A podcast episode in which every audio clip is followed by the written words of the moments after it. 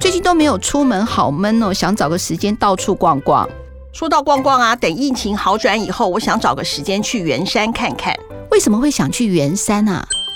因为有出版同业给了我看一本有关于圆山考古的书。我本来以为这种考古遗址的书都是国外的书，没想到台湾也有相关的书籍呢。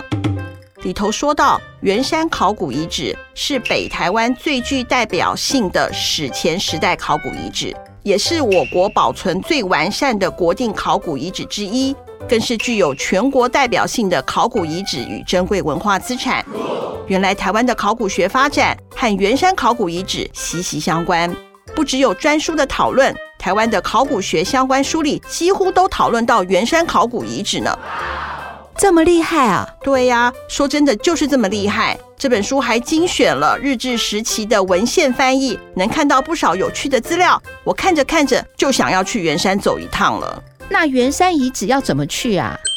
搭红线捷运到圆山站，遗址就在旧儿童乐园，一直到花博公园都是哦。真希望疫情快点过去，好想去圆山走走。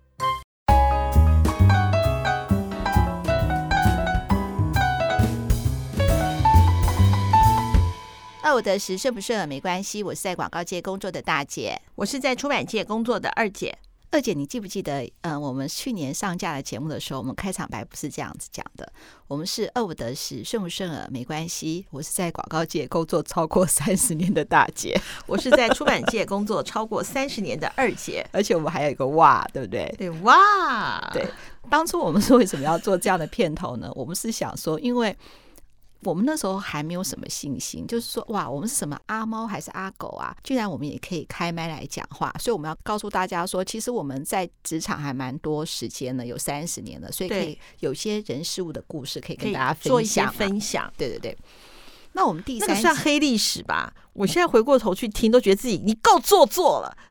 也不是做作，而是我的舌头不知道怎么一回事。我平常去客户那里提案简报的时候，说话都是清清楚楚的，不知道为什么上了麦以后呢，那个唇齿舌都粘在一起，听起来黏黏的，而且声音都是糊的，一个字一个字都无法好好的说清楚讲明白。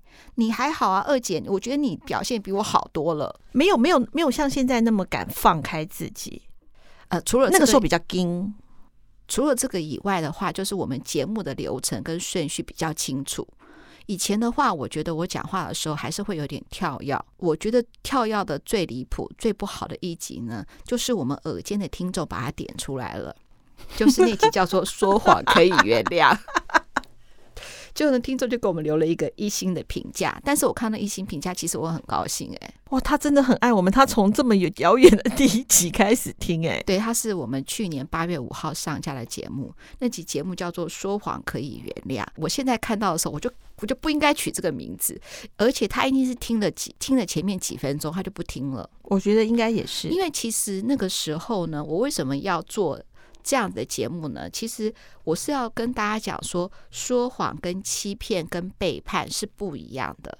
但是呢，当我提到说谎这两个字的时候，嗯，很多人的被欺骗跟背背叛的心情就会涌上心头。没错，难道大姐不会自己想到自己被亲密战友背后捅刀、被背叛的感觉吗？那这个部分的话，是什么？谁可以原谅呢？谁能够可以接受呢？其实我完全可以体会。那我为什么要当初要做这一集呢？我要说一个故事给我的那个听众好朋友听，嗯、就是说呢，有一对闺蜜，嗯、呃，我们把这对闺蜜。取个名字好了，免得我到时候讲个故事，他、你呀、我的，嗯，讲不清楚。那我们就把他一个两个小女孩，一个叫做小 A，一个叫做小 B 好了。好，一个 A 跟 B 这样子。嗯，然后呢，小 A 跟小 B 他们是在大学的时候，就是呃，就是新生训练的时候认识了。嗯，认识之后呢，这两个人呢，小 A 跟小 B 呢，就是在同一个系嘛，变成无话不谈的好朋友。喜欢看的电影啊，喜欢逛的书店啊，然后呢，衣服打扮啊，style。都是一模一样，还一起去选喜欢的课啊，等于就是黏在一起就对了。好，所以他们变成是说超级大闺蜜了。那他们就是等于就是说呢，虽然不是亲姐妹，就如同亲姐妹一样。没错，那就是因为是这样子的话呢，他们之间没有任何的秘密，这也都是想当然尔的哈。虽然他们的一切都很要好，但是小 A 跟小 B 的个性有点不一样。比如说小 A 就有有点像大姐好了，凡事都很严谨，做什么事情都很认真。那小 B 呢，就有点像二姐好了，她呢一样是很认真，可是她都是会用比较轻松的态度去面对，所以他们彼此相处呢，很多事情看法又相同，可是又有点互补，嗯，嗯，嗯，所以你说这样子是不是就是就等于是好美。对好姐妹？嗯，有一次呢，小 A 在做那个学期报告的时候，跟另外有一个女生就是大吵了一架。好，当场气氛非常非常的尴尬。当然后来小 B 就把小 A 拉走了。后来就就他们就吃吃饭啊，逛逛街啊，就把跟当场在公开就是跟另外那个同学不开心的事情，小 A 就放下了嘛。但是小 A 其实为这样子的事情，他觉得以他的个性来，他觉得非常的难堪。嗯，好，在公开的面前跟另外那个女同学有一个争吵，那个女同学就叫小 C 好了，就是跟小 A 跟小 C 有这样的一个争吵，所以小 A 心里头就很不舒服。那小 B 了解他嘛，就会一直去呃安慰那个小 A 嘛。然后过了两个学期之后，其实这个事情完全都淡忘了。有一次呢，就是呢小 C 呢跟其他的一些就是班上的同学呢，就想要去看棒球。嗯，然后那个时候呢，小 B 也很喜欢棒球，但是他知道小 A 不喜欢。嗯。但是小 B 呢，很想看呢，就是台日大战，就是台湾跟日本的这场非常精彩的那个棒球赛。嗯，然后呢，他想说，哎，那要不要问那个什么那个呃小 A 要不要去？结果小 A 就说，第一个我不喜欢棒球，第二个假设要去看棒球，还要跟这个小 C 去的话，他就绝对都不要。嗯嗯嗯。结果他怎样，你知道吗？小 B 还是去了。对，小 B 还是去了。嗯。但是他觉得是说，其实小 B 并不是要辜负小 A，他就是想去看棒球，他想去看棒球，而且棒球完之后还有活动哦，他就不去了。嗯，他就是只看完棒球就走了。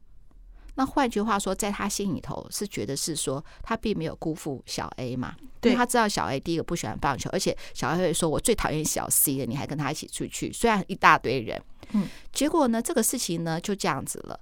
突然你也知道，有大学生藏不住话嘛。好，现在又有 FB 啊、IG 啊，嗯，不小心小 A 看到了他们出游的画面有小 B，嗯，他就问了小 B，那小 B 就说：“哦，他没有要去。”后来是其中有一个人他不能去，所以叫他去，所以他才去递递补这个的。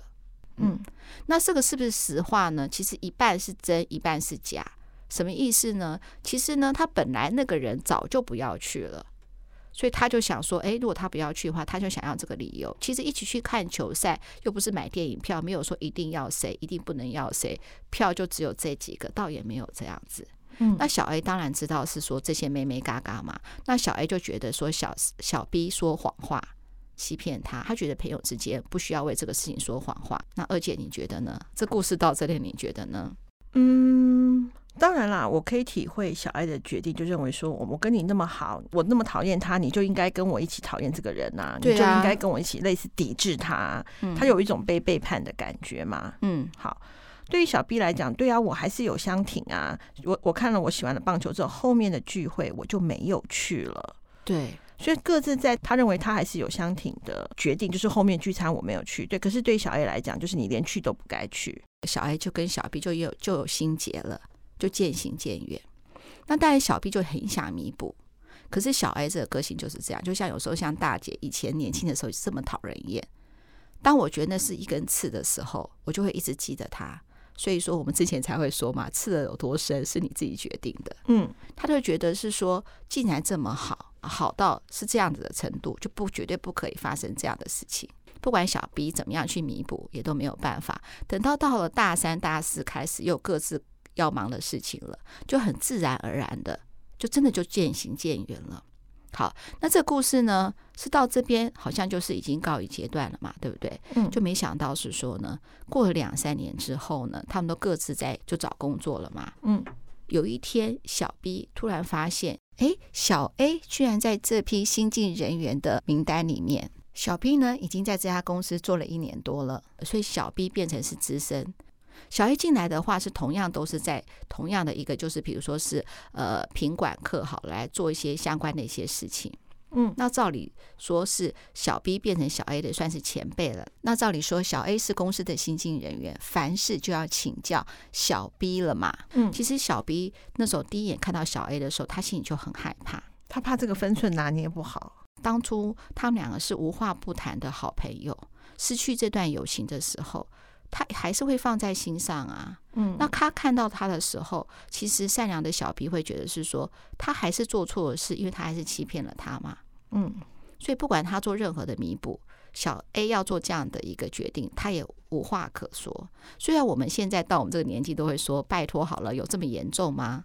可是当下就会过不了自己情绪的那一关呐、啊，情绪的这一关好了。嗯小 B 呢，在公司上当然是绝口不提以前学校的事情嘛，就是已经都是全新的开始。反而呢，小 B 在公司上呢，提供小 A 非常多非常多的协助，因为在他内心深处还是希望说，有没有机会两个人可以重新开启这段友谊。然后呢，小 A 也很客客气气，但是呢，因为他了解小 A 这个人，他越客气越越冷。对，可是别人都是看不出来的。就觉得说，哎，他们两个好，一开始就在工作上配合的不错，小 A 能力也不错，小 B 也不错，是不是就蛮不错的？是一个很好的开始。但是小 A 就是在不管怎么样，他就会就还是会保持一个适当的距离。那个适当的距离呢，只有小 B 才会知道。你会不会觉得是说小 A 为什么要这样子？他要坚持到多久呢？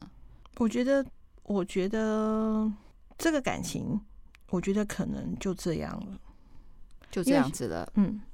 小 B，你在做更多的没有用。小 A 放下之后，也要小 B 同时放下，因为他毕竟如果说他做努力的时候不得到，没有得到正面的一些回报的时候，他也是会觉得被泼冷水嘛。嗯，所以我觉得就不强求了吧。有些事情错过了就错过了。可他们现在在同一个公司，他还是常常会看到小 A。后来有一次同事啊，不同事不见得到后来是朋友啊。嗯，后来有一次小 A 在工作上面发生了一个严重的疏失。小 B 就去救他了，把这件事情弄得非常的好。那他们释怀了吗？小 A 有还买了礼物，谢谢小 B。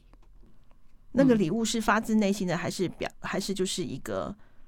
嗯，小 B 知道说小 A 是发自内心的，然后谢谢他。而且小 A 呢，还跟所有的人说，那个就是说这个事情，对他发了很多心思，他在这个工作上面，他多么的协助他，到处去讲哦。那小 B 就很感动嘛，嗯，就后来就是找了小 A 嘛。小 A 只说了一句话：“我不想欠你。”哦，他就很硬啊，怎么会有这么硬的人，对不对？嗯，所以我那个时候才会说，其实有的时候说谎的话，你一定要把它想成这么严重吗？小 A 这么硬，只是为了怕自己再受伤害。那小 B 呢，真的是无心的。对他来说，小 A 一定是他心目中最重要、最重要的好朋友。为什么要为了一场棒球赛就变成这样呢？所以说我之前才会做那集说说谎好不好呢？你对说谎的定义还有界限到底是什么？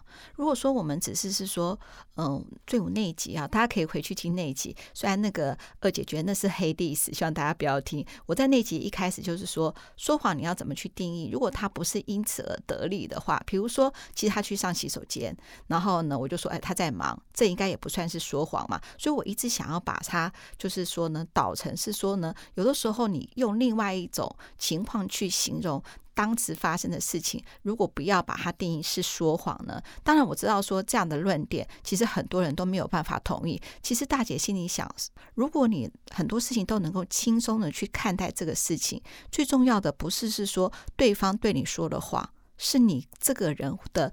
当你的标准不那么高的时候，你整个人会比较轻松，你的生活会比较快乐。这个部分当然是可以，但是有一些的说谎，有一些的那个被说谎的那个被背叛的那个，其实他是很受伤的。所以我觉得，当然在这个部分上面，因为他们是同事嘛，演演这演变出来的这个关系，我讲难听一点，就是他没有那么深刻。嗯，但是有些深刻的关系之间的说谎，就是像我。好，我的感前夫感情的一个外遇的一个劈腿的，因为他那个牵扯到你那时候那集特别讲到是说人与人的关系本来就很复杂，不管是闺蜜啊，比如说是夫妻啊、同事啊、母子啊、老板都会，比如说儿子明明没有吃，你就要只能吃三块饼干，其他偷偷吃了两块，变成五块饼干。嗯、他说两块饼干是那个袜子吃的，随便讲好了，你就觉得不太可能了。嗯、你可能会莞尔一笑的谎言也会有，对不对？对。可是如果牵扯到欺骗跟背叛，就很惨了嘛，对不对？对我，但是我真的要讲一件事情哈，就是还是就是呃，我们从做节目那么多之后，我们有跟听众好朋友做了一些分享的，就是说第一个。因为你事情已经发生了，不论就像我是被背叛，我是什么的时候，已经这件事情已经发生了。如果对方还是骗你的时候，如果我们可以换一个角度来想，就是啊，因为他很在乎我，所以他骗我，不然他可以直接告诉我说：“哎，我喜欢别人了，我们可以拜拜了。”嗯，好。那当然有时候你你你可能会讲说：“不，我就是要求得一个明白。”没有，当下这个时候你会更也会很难过，所以他怎么处理都不好，所以他是选择的是骗你。那你。你要继续让这个情绪变成说，我们必须要回过头去问我们自己：我要让这个情绪不断不断的围绕吗？还是我放下就我放下之后展开我的人生？我我我是到多久才放下？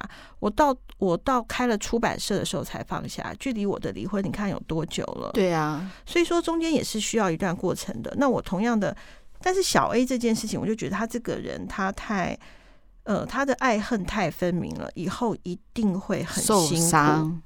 就是当我们当我记得昨天我们在讨论这一集节目的时候，大姐就跟我讲说，年轻时候的他非黑即白，现在他知道人生其实是灰色。对，你不同的角度去看这个人的时候，他可能就没这么可恶，没那么恨了。对，如果你非黑即白的话，其实受伤的是自己。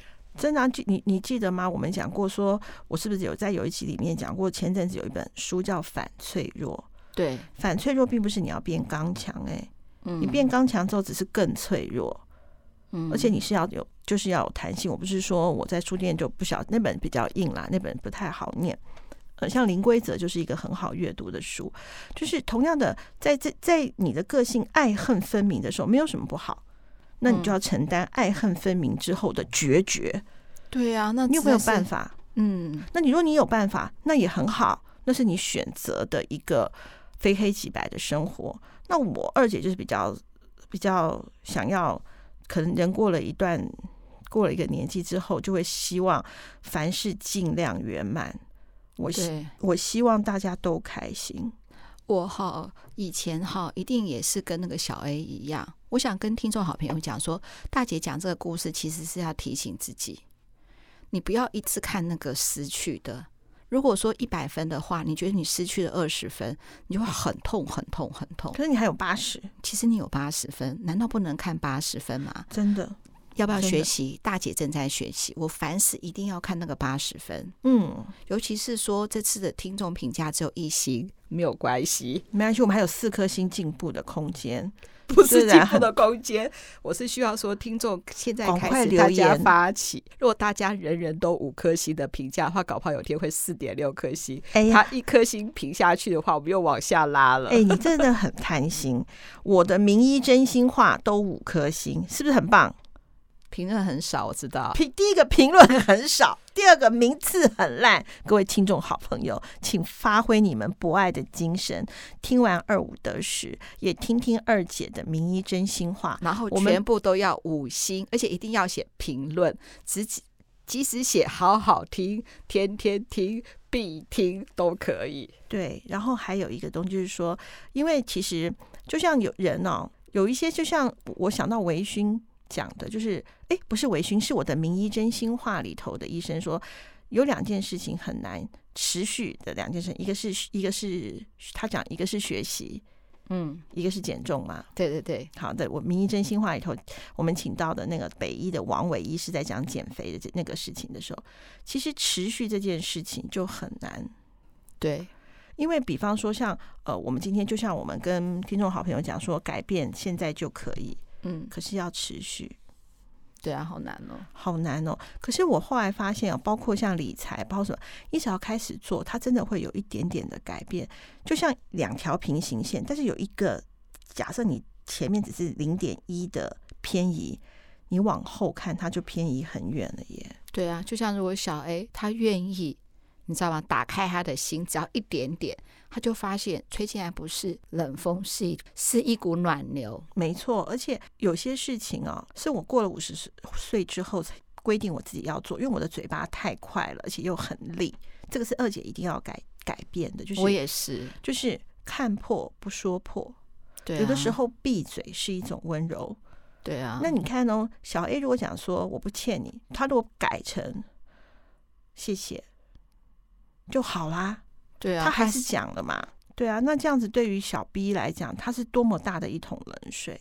对啊，对啊。可是小 A 那当下他或许没那个心，但是他就要展现出来说，你那个时候会这样做，他会一直都梗在心里，代表他你看他有多在乎小 B，对，啊、对不对？就像我出版的那一根刺。他最近多么在意我啊！真的、哦，真的，他又来，我等下跟你讲，他怎么戳了我两下，好无聊哦，对不对？我后来我想想，天哪，原来你过了十几年后还是没有忘了我。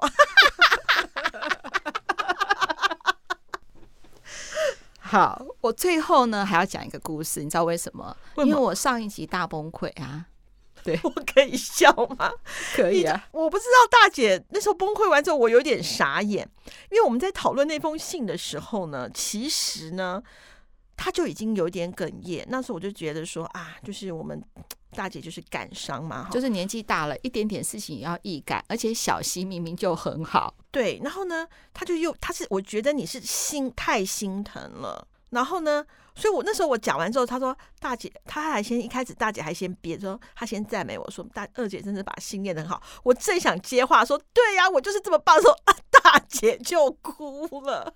对啊，那我那时候不知道为什么心情就突然就涌上来，就是说什么很想要抱抱小溪，很想用妈妈的心情呢去跟他安慰他说，其实你知道吗？父母有很多不得已啊，呃，你现在呢做得很好，然后呢妈妈希望你呢越来越好，根本就搞错重点了嘛。其实现在小溪就很好，我应该开开心心的跟他讲说小溪很好啊，那我就崩溃了。那那一集的话呢，其实我本来想要。在后面呢，就是也讲一个故事给小溪，还有我们那个听众好朋友听。那个时候就没有那个情绪就打断了嘛，所以你现在就不要再求我了啦，我要专心的讲这个故事给听众好朋友听，好吗？好，所以我现在就要讲这个故事了。那这个故事是什么呢？这个故事呢是发生在日本一个吉原叫吉原的地方。那吉是哪个吉？呃，吉祥的吉，然后原来的原。吉原这个地方是在日本江户时代，它是公开的一个。妓女院可以集中地，嗯，所以说你就知道是说吉原这个地方是一个风化区了。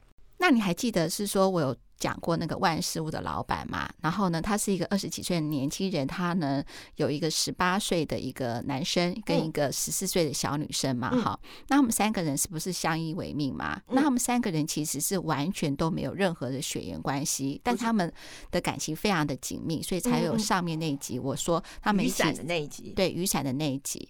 好了，那有一次呢，他们就在那个街上呢看到有一个小男生，那个小男生大概也是十一二岁的小男生。十一二岁，大部分有点像我们现在的小男生，年纪大概五六年级嘛。嗯，在路上被一个商家追着跑，为什么？因为他偷了那个商家的东西。那商家就追着他跑，然后呢，抓到他就要狠狠的揍他，因为他偷钱嘛。万事屋的老板看到了以后，就把那个小男生救下来。那个小男生叫做晴太，就是呃晴天的晴，好太阳的太，叫晴太。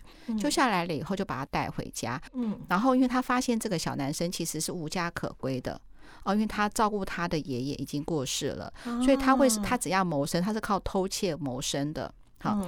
所以说呢，他就把他留下来，然后一样把他洗澡啊，换上干净的衣服啊。那其实秦太这个人是，呃，对人是就是有。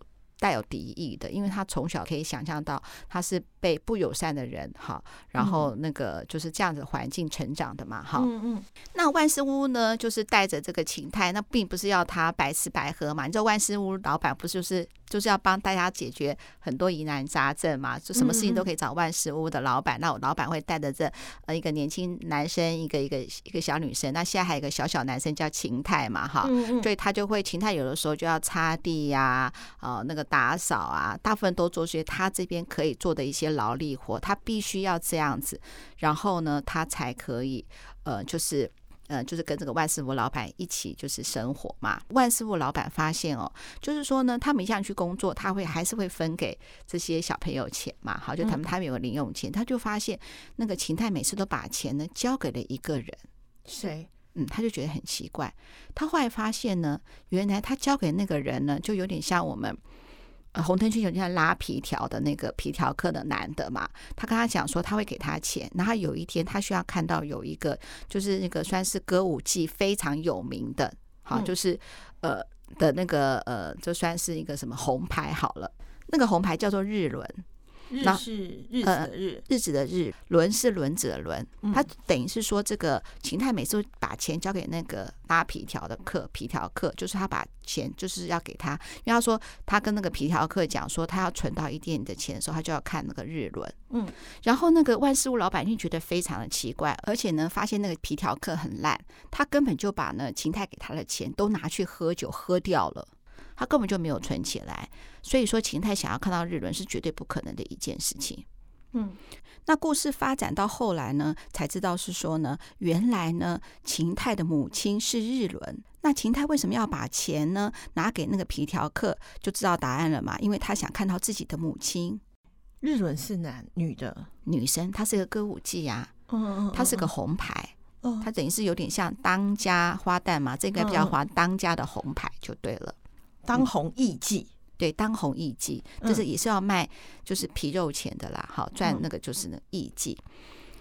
后来万事屋老板呢，为了要完成秦太看到母亲的心愿的时候，决定呢，直接自己跟那个呃一个小女生，跟个小男生，他们的万事屋就就是三人组好了哈。他们决定呢，杀进这个，就等于是那个。歌舞伎厅那边就是杀进去呢，把日轮救出来，让秦太跟那个他的妈妈呢，日轮呢，能够母子能够相逢。当万叔一行三个人就是等于是杀进那个妓女户，等于是风月场所的时候，那个风月场所那个歌舞伎町的老板就出来了。他说：“其实你们大费周章，我想告诉你们，那个呃，日轮跟秦太根本就不是母子关系，是真的误会了吗？”在这个风月场所呢，如果呢，呃，接客的那个，嗯、呃，歌舞伎好了，如果跟客人怀孕的话呢，然后那个在古代那个时候的妓女户就会帮你强迫打你，把你打到流产或什么，因为你就不能生小孩嘛。然后所以说他们都是过的这种见不见天日的日子。嗯然后呢，后来的话呢，是其中有一个一样也是妓女，那个才是真正秦太的妈妈。然后她怀孕了以后，被所有的姐妹把她藏起来，不要让人家知道，让她能够顺利生产。所以这个这个年代是古时候哦，古时候。所以这个万事屋这个时候是古时候，对，它是古时候，它是那个日本江户时期的一个故事，这样子。然后所以说那个呃，就是秦太的妈妈嘛，哈，然后就生下秦太的时候，可是又难产死了。你也知道是说，在那样子一个不见天日的。的情况之下，还可以把小孩，其实是一个风险很大的事。现在科技这么发达，也是有一定风险的。对，然后他生下来那个情态，刚出生的情态非常的可爱，得到所有算是妓女户的喜爱，他们都觉得那那那就是他的孩子一样。嗯，因为因为可以让这些女人变得有一个希望。那当然日轮就是就是因为他是当红牌嘛，他就等于是说有点像收养这个孩子，但是也是藏起来。然后，可是那个时候，呃，其实日轮还不是当红的红牌，他不愿意卖卖皮笑钱嘛，皮肉钱嘛。嗯。后来那个反正妓女户的那个就是黑道老大，就是胁迫他说，如果说你不愿意当等于是红牌艺妓的话，那这样子就要把那个秦泰就等于是杀了这样子。所以秦泰呢，后来秦泰就被送出去了，就跟一个爷爷。在一起，就是有个爷爷领养了他，后来因为爷爷生病就过世了，所以后来那个什么秦太才会做过这种流离失所的日子，这样子。嗯，那妓女户那个黑道老大呢，本来想是说，就对着那个万事屋一情三个人，就是要杀进来的这三个人，还有那个秦太说，你们这样子根本是一个非常徒劳无功的事情，因为你们以为秦太可以看到他的妈妈，其实日轮根本就不是他的妈妈，那你们这群人杀进来。想要做什么呢？根本是一个非常无意义的事情，等于是让那个秦泰的那个梦想都破灭了。原来日轮不是他的妈妈，但是他说什么？原来我有这么多妈妈，他们都是那个时候照顾我的人。嗯嗯。日轮当然是我的妈妈，所以他就对着日轮叫了一声妈妈，然后日轮就抱着秦泰两个人母子痛哭，还说：“其实我不是你的妈妈，你的妈妈其实已经过世了。然后可是为什么叫你秦泰？因为你让我们说这个等于是在这个歌舞伎町的卖皮肉钱的一些女人一个新的希望。嗯、那我们就是全心全意希望把你送出去，希望你过得很好的人生。然后秦太是说，因为你是我的妈妈，我一定要把你带走，而且你为了我做这么多事情，只为了把我送出去，有一个很好的人生。你就是我的妈妈了。那为什么我现在会讲这个故事呢？就是因为我上一集没有好好的回答小溪的问题。其实我有看到是说很多听众好朋友留言是说，哎，我们的姐妹感情为什么这么好？哎，好像大姐跟女儿的感情也不错，好像跟家人的关系都很紧密，很羡慕大姐跟二姐，或是我们母女的一些的关系。我觉得人与人之间哈，很多都是靠缘分。当然，我跟二姐的关系是。